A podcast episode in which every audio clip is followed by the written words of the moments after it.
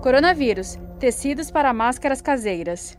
Para quem escolheu usar as máscaras de pano, pelo que a gente vê na rua, parece que a maioria das pessoas tem uma informação importante aqui. Uma pesquisa da Associação de Substâncias Químicas Americana comprovou que pode valer a pena usar máscaras feitas de mais de um tipo de tecido, um sobre o outro.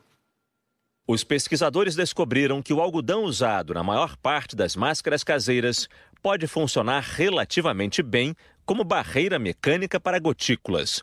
Partículas menores, como as da respiração normal, só são completamente contidas por tecidos com filtro eletrostático, que absorvem menos água. Tecidos como o sintético chifon, feito de poliéster e elastano, a flanela, feita de poliéster e algodão, e a seda pura, que, segundo os cientistas, em quatro camadas, representa uma barreira muito eficiente.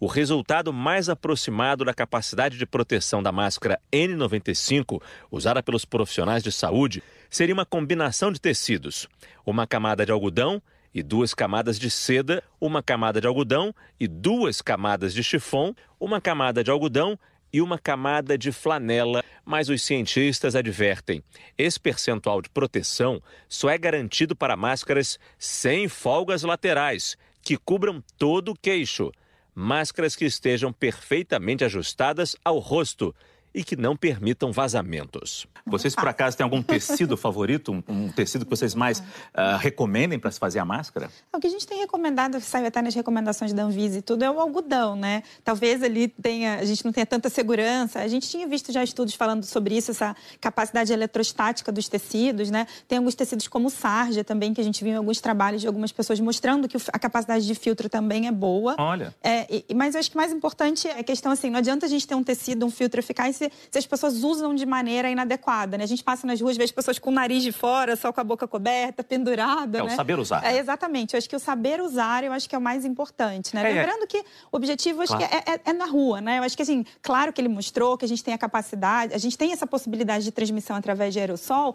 mas aonde a gente ainda vê isso como um risco são dentro dos serviços de saúde, né? Que é onde a gente usa a N95, que é o mais importante. Então, acho que, assim, no contato, na rua, né? A, a transmissão mais importante ainda é a gotícula, né? Do contato com o doente. Então, eu acho que desde que seja uma, uma um- dupla camada de tecido, mesmo que seja de algodão, eu acho que, que ainda é eficiente. E aquela preocupação também, né, doutor? É não deixar a máscara ficar úmida. Ficou úmida, tem que trocar. Tem que trocar. É, A máscara caseira pode ser utilizada, ela tem uma eficácia menor do que as que a gente uti- utiliza Claro. no hospital, mas é uma ferramenta interessante junto com lavagem de mãos, distanciamento social. A gente sempre repete isso. Agora, é importante lavar. é, O ideal é que as pessoas tenham mais do que uma máscara e troquem eventualmente quando ela ficar utilizada, quando ela ficar molhada, né? E lavem ela de de forma periódica também. Outro dia eu estava na redação e espirrei na máscara. Quer dizer, não teria o que fazer. Eu estava na redação, tinha mais gente ao redor, então você espirra e faz assim. Sim. Mas eu percebi que a máscara ficou úmida. Ela fica. Eu troquei na hora. Qual é o problema da máscara úmida?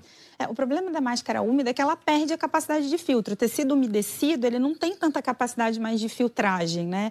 Então, por isso que a gente recomenda que sempre que ela estiver úmida, e acontece, mesmo que você não espirre, quando a gente fica muito tempo com a máscara, se a gente fala por muito tempo, que a gente vê normalmente duas, três horas, a gente emite gotícula na fala, né? E isso pode molhar o tecido da máscara. Mas por quê? O- A fibra, quando molha, ela fica mais grossa e aí Isso, ela perde cria a capacidade de filtro, ela Ah. perde exa- exatamente, ela cria espaços e ela, ela não é nem, nem uma barreira tão boa para quem está recebendo aquela gotícula quanto como proteção. Então eu fiz certo. Fez certo. Saiba mais em g1.com.br barra coronavírus.